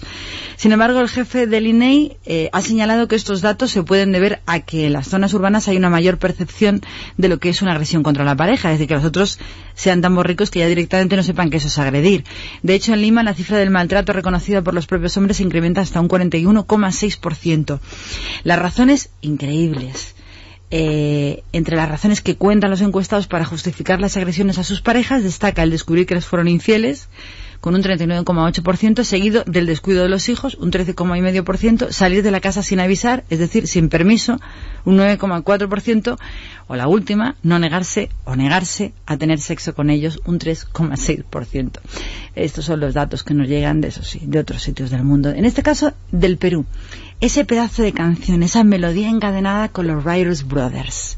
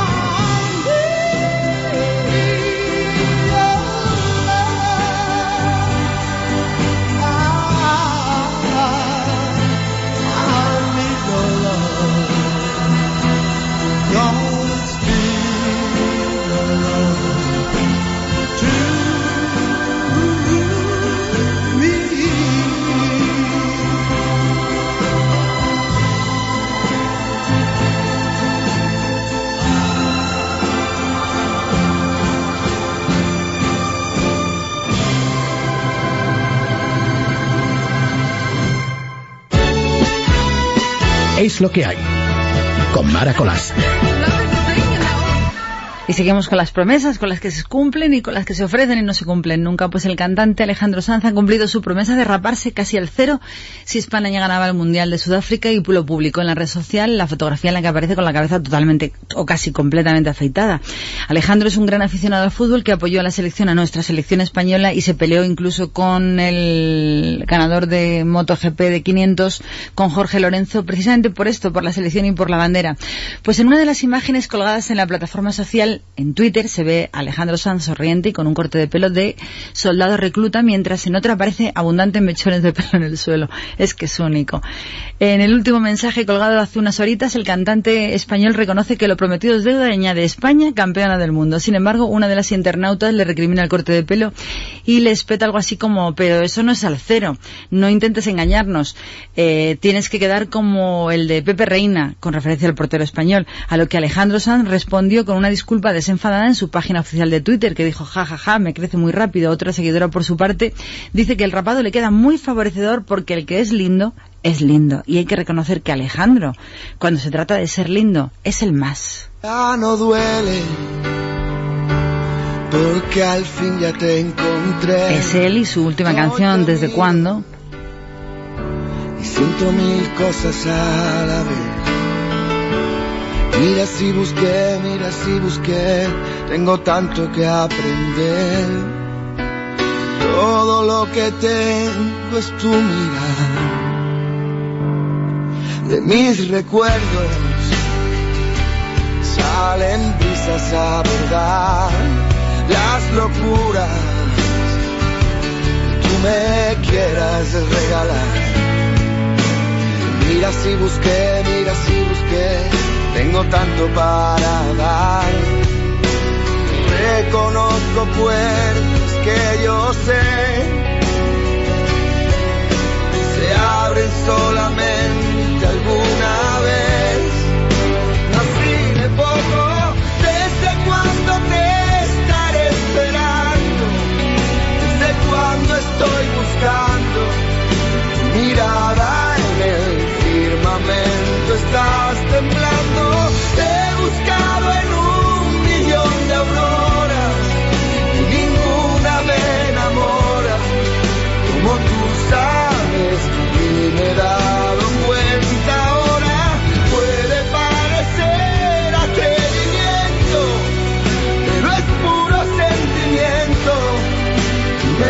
llamamos tu nombre.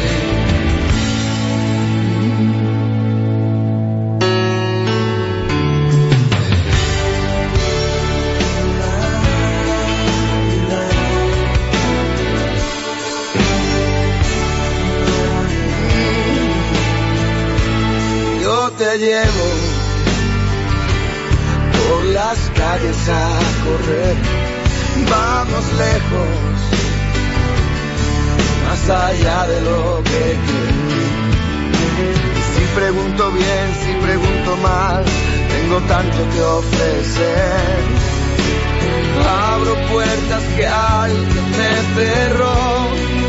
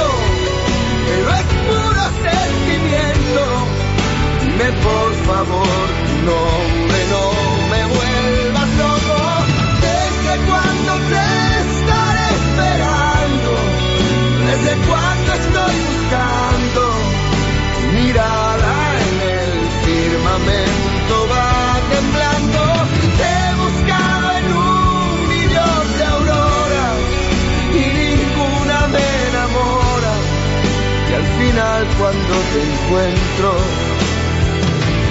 estabas sola.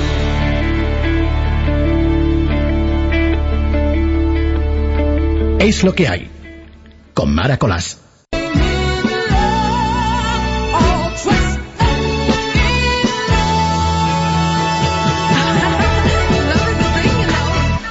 Hay estadísticas, hay estudios, hay datos que me asustan porque estamos que nos salimos, porque ha habido o han realizado un estudio hecho por la Consellería de Salud y Consumo de Baleares que ha detectado un elevadísimo consumo de droga por parte de los turistas que visitan Baleares, hasta el extremo de que uno de cada cinco de los que acuden a Ibiza consume éxtasis, un 22%, y un 19% cocaína, porcentajes que en Mallorca se sitúan en el 3 y en el 5%. Este estudio serio se ha hecho con información de una encuesta realizada a turistas, otra adolescentes y un tercer análisis de los locales en las áreas recreativas más significativas o más conocidas o más famosas. Entre las principales conclusiones de este estudio destaca que para un 68% de los turistas que acuden a Baleares, la vida recreativa nocturna es el principal atractivo por el que han elegido las islas para sus vacaciones. Hasta ahí normal. La encuesta realizada a 3.000 turistas determina además que el 82% de los británicos y el 71% de los alemanes que han estado de vacaciones en Mallorca declara haber visitado bares o clubes nocturnos cinco o más noches durante su estancia. De los que acudieron a Mallorca, un 9% consumió cannabis, un 3% éxtasis y un 5% cocaína, cifras que se elevan entre los que estuvieron en Ibiza en un 18% para los que consumieron cannabis, un 22% éxtasis y un 19% cocaína. Es decir, es la isla de la tranquilidad, la paz y el sosiego, por lo que se puede ver. Además, más de la mitad de los británicos manifiesta haber consumido alcohol de manera muy, muy importante, cinco o más días por semana durante sus vacaciones, dos o más días en el caso de los alemanes. La Consellería ha analizado también entre mayo y septiembre del año pasado, el 2009, las 21 zonas recreativas más populares de Baleares, ubicadas en 14 municipios, y de los 47 locales evaluados, más de la mitad no respetaba el aforo en hora punta, en 24 de los 47 de los locales, y en el 68% había dificultad para moverse por la pista en el 32% de los locales. Qué barbaridad que de datos y qué saturadores todos. En el 78,7%, casi el 80% de los locales, se comprobó que accedían a su interior personas con evidentes signos de embriaguez y en el 40,4% de los casos se encontraron menores de edad. Una barbaridad. En cuanto a los datos sobre los adolescentes en Baleares que ha manejado la Consellería para el estudio, más del 54% de los jóvenes de 14 a 18 años declara consumir alcohol todas las semanas y son consumidores habituales de cannabis en un 22,7%, según la encuesta estatal sobre el uso de drogas en las enseñanzas secundarias. Una barbaridad las noticias que nos llegan sobre lo poco que controlamos, sobre la permisividad en nuestro país para muchas cosas y lo poco que podemos hacer al respecto, excepto el control, controlar a nuestros hijos y controlar qué hacemos, dónde lo hacemos y cómo lo hacemos, porque no son costumbres, la verdad, para sentirse orgulloso. A los que seáis unos festeros, unos festivaleros, saber que el calendario laboral ya se ha hecho, el próximo calendario laboral para el 2010, que recoge un total de nueve fiestas nacionales para todas las comunidades autonómicas, a las que se suma la celebración del día de cada comunidad autónoma, según una resolución del Ministerio de Trabajo e Inmigración publicada ayer jueves, bueno, antes de ayer jueves en el Boletín Oficial del Estado. En concreto, el próximo año va a haber ocho días festivos nacionales no sustituibles a los que se suma una jornada más, el 6 de enero, que también se celebrará en todas las comunidades a pesar de que se trata de una fiesta nacional que puede ser sustituida por una fiesta propia si alguna región así lo decide. Las ocho fiestas nacionales que no se pueden sustituir son el 1 de enero, el 2 de abril, Viernes Santo, el 1 de mayo, Día del Trabajo, el 12 de octubre, Fiesta Nacional de España o Día de la Hispanidad, el 1 de noviembre, Día de Todos los Santos, el 6 de diciembre sigue siendo el Día de la Constitución Española, por mucho que se empeñen los catalanes o los separatistas en no querer reconocerlo, el 8 de diciembre, la Inmaculada Concepción. Y el 25 de diciembre, Navidad, fiestas no sustituibles. Y luego, en virtud de la facultad de los gobiernos regionales de cambiar determinadas fiestas, el jueves 1 de abril, el jueves santo será festivo en todas las comunidades autónomas, salvo en Cataluña y Comunidad Valenciana, mientras que el 19 de marzo, fiesta de San José, solo será festivo en Castilla-La Mancha, Castilla y León, Comunidad Valenciana, Extremadura, Galicia, Madrid, Murcia, Navarra, País Vasco, La Rioja y Melilla. Por su parte, el lunes de Pascua, el 5 de abril del próximo año, solo lo celebrarán Baleares, Cataluña, Comunidad Valenciana, Navarra y País Vasco. Asimismo, en Madrid será festivo el 3 de junio, el Corpus Christi, y en Andalucía, Aragón y Asturias se conmemorará el 16 de agosto lunes siguiente a la Asunción de la Virgen. Este es el calendario de las fiestas para el próximo año aprobado ya por el BOE. Así que los fiesteros seguís con vuestros días de, pues eso, de descanso. Luego llegan las, ¿cómo se llaman? Las rondas, las fiestas locales, ¿cómo le llaman en Andalucía? Ferias, las ferias. Ferias, por todos los sitios hay ferias, las rondas, las ferias, los- los- las fiestas locales, las fiestas que se hacen, las fiestas que se cogen y más gambas, que ya sabéis que vivimos en España y en España lo que se hace es festejar todo. Por ejemplo, el calor. Lía con tu pelo edredón. Lo que más me gusta de esta canción es quien la compuso. José María Cano puso esta nota de pasión en la voz de Ana Belén. Lía. Si me encuentra en cueros el amanecer, lía entre tus labios a los míos, respirando en el vacío aprenderé cómo por la boca muere y mata el pez. Lías araña que enmaraña mi razón que te quiero mucho y es sin ton ni son. Lías cada día con el día posterior y entre día y día.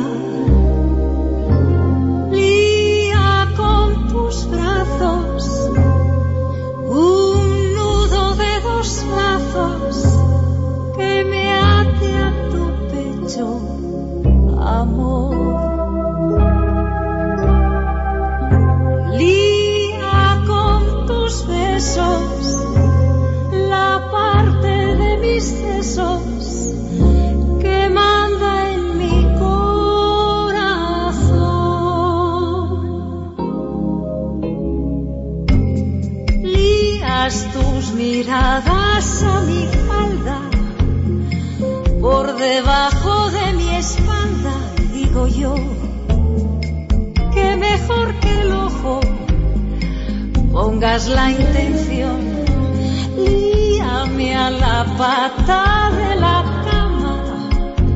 No te quedes con las ganas de saber cuánto amor nos cabe de una sola vez.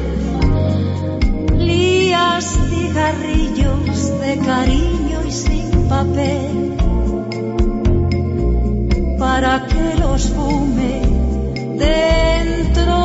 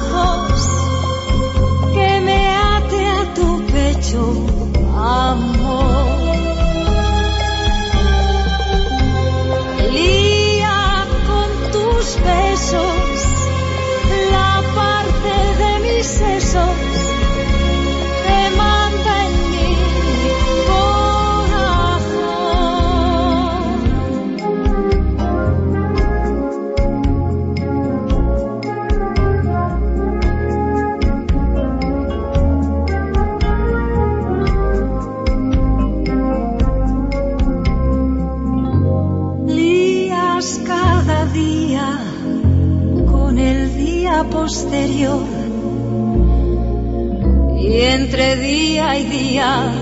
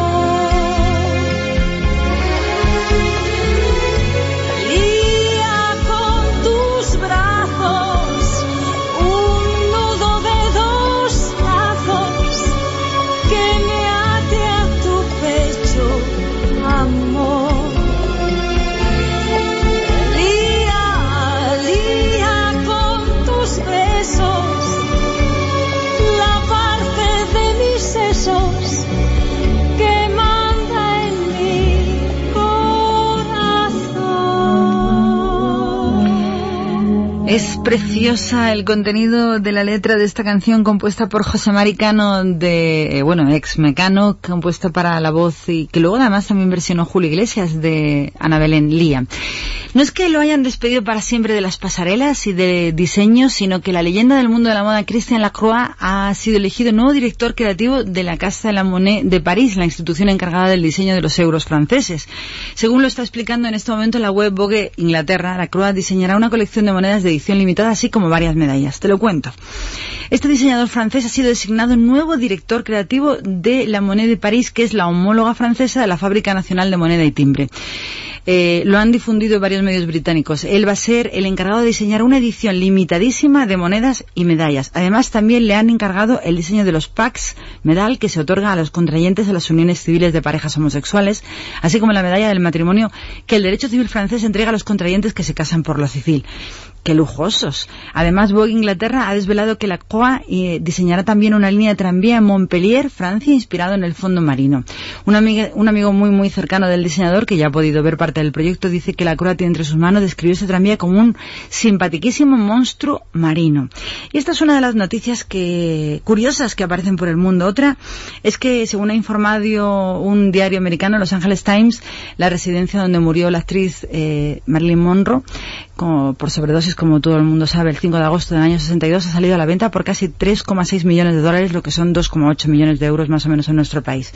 La casa está en venta, de estilo colonial, ubicada en, la lujosa localidad de Brentwood, entre las colinas de Beverly Hills y Malibu, pues eh, la compró seis meses antes de su muerte y lleva, pues está cerrada desde el año 1900, o sea, está cerrada, no, se construyó en el año 1929 y consta de una sola planta con cuatro dormitorios, tres cuartos de baño, una enorme piscina de más de 2.000 metros cuadrados y un espacioso jardín rodeado de numerosos árboles.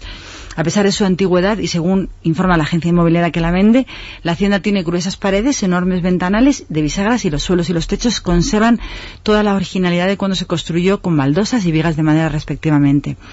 La casa la llaman la joya de la corona y la propiedad más grande de todas las Helenas, que es una de las localidades más románticas y, digamos valoradas de esa zona con magníficas vistas y gran privacidad y aisladas, incluso encontrándose en las proximidades de los comercios, ya que está al fondo de un saco. Marilyn Monroe, como te digo, no tuvo apenas tiempo para disfrutar de su recién comprada casa, ya que de hecho allí vivió escasos seis meses antes de su muerte. Eh, está a la venta ya, si te interesa, por ese precio, 2,8 millones de euros. Y estamos poquito a poquito avanzando nuestro tiempo hacia el final de estas dos horas que disfrutamos en la madrugada de los viernes y hoy también el sábado. Y lo vamos a hacer con una canción y media. ¿Es así, Javi? Una y media. Pero yo esta no me la quiero perder. Es Ray Charles versionando a los Beatles. La canción, Eleanor Rigby. Ya la conocías.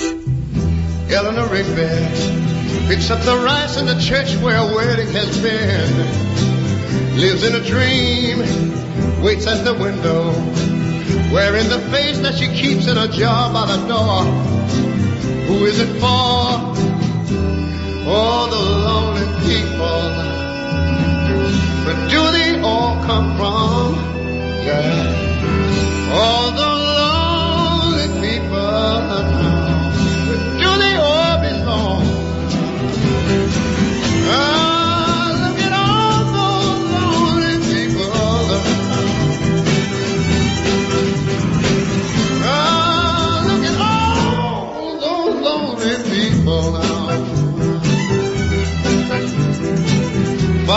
Writing the words of a sermon that no one will hear. No one comes near. Look at him working, donning his socks in the night when there's nobody there. What does he care? I heard him say, Oh, the lonely people. Where do they all come from? He turned to me and he said, Oh, the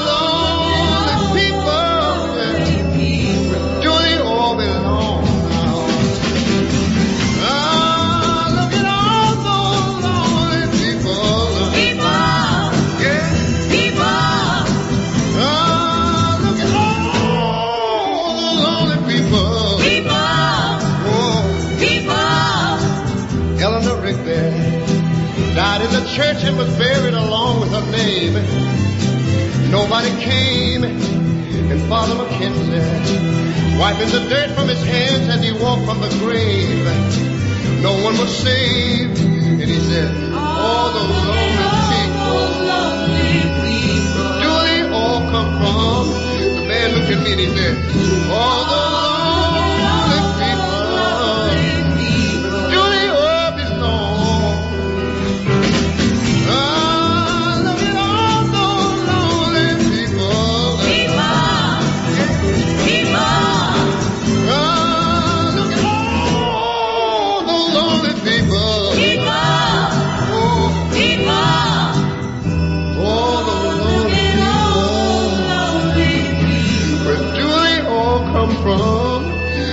all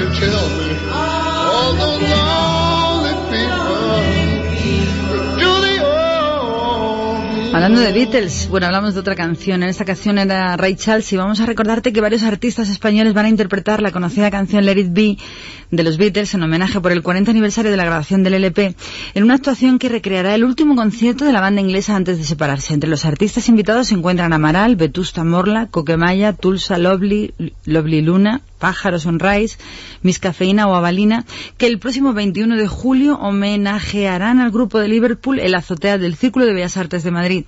La celebración va a comenzar a partir de las 10 de la noche en la azotea del edificio con la intención de rememorar aquel último concierto que no va a tener absolutamente nada que ver de la banda de Liverpool con estos que se han juntado el 30 de enero del año 69 en otra azotea, la de los estudios Apple, antes de separarse definitivamente en aquel entonces, en el año 69. De esta manera, lo que ellos llaman el skyline madrileño servirá de telón de fondo para recordar temas como Across the Universe, The Long and Winding Road o el propio Let It Be. El precio general de las entradas de los que quieran ir será de 20 euros, mientras que para los socios del círculo será solo de 18. Recuerda, celebración del 40 aniversario de la grabación de la última grabación del álbum de los Beatles el 21 de julio en la azotea del Círculo de Bellas Artes de Madrid, rememorando lo que no va a rememorar, yo creo que poco, poco, porque este grupillo no tiene nada que ver con, lo de los Beatles. Yo lo cuento porque es el Círculo de Bellas Artes y porque hay gente muy rara que a lo mejor le apetece ir. Estará Coquemaya y estarán Amaral y un grupo de gente más, pero esto que tiene que ver con lo de los Beatles, yo creo que muy poquito, pero si te apetece, 20 euritos y todo tuyo. Y casi poniendo el punto final, contarte que, fíjate, dicen que están en crisis porque han bajado de un 11,1% en el primer semestre de 2010 con respecto al mismo periodo del 2009. China, su crecimiento del Producto Interior Bruto, el PIB de China, que ha registrado un crecimiento del 11,1% en el primer semestre del 2010 respecto al mismo periodo del 2009, según la Oficina Nacional de Estadística de China. Y dicen que van a luchar que confían en que esta tendencia descendente se mantenga en lo que queda del 2010 a medida que se reajustan las políticas chinas de combate de la crisis. Madre mía, un 11,1% y se ven en crisis. Nosotros que hemos tenido una subida al 0,1%. ¡Qué barbaridad! Y la última noticia buenísima para los cabezones, porque según hay muchos cabezones, y no hablo de sentido simbólico, sino literal, no, tú no eres cabezón, hay muchísimos más cabezones que tú. Según afirma un estudio de la Universidad Técnica de Múnich, en Alemania, tener una cabeza grande podría ayudar a proteger de los estragos que causa la demencia. Y va en serio. Creen que tener la cabeza grande significa contar con mejores reservas para amortiguar los daños que causa la muerte de las células cerebrales. Estos resultados apoyan la teoría de la reserva cerebral, la capacidad individual para resistir los cambios en el cerebro, según afirma el doctor eminente, quien ha dirigido el estudio y los síntomas del trastorno de la demencia y el Alzheimer. Buena noticia para poner el punto final a este tiempo de radio curioso nocturno, especial, cercano, en el que me ha encantado tenerte por compañía. Que espero que no te marches de esta sintonía y que me esperes, porque volveré. Gracias Javi Gil por los nervios, por el olor, por el estudio, por la paciencia y por todas las cosas que han ocurrido en estas últimas dos horas. Gracias por estar conmigo y a ti por no haber tido nuestra sintonía. Vive la vida, disfruta de tu tiempo, disfruta de la compañía, disfruta del amor y sobre todo sé positivo, porque pensando en positivo conseguirás todo lo que quieras. Piensa. No dejes de hacerlo. Mira lo que nos ha pasado con los políticos por dejar de pensar. Ella, Aretha Franklin. Piensa. Adiós. Hasta siempre.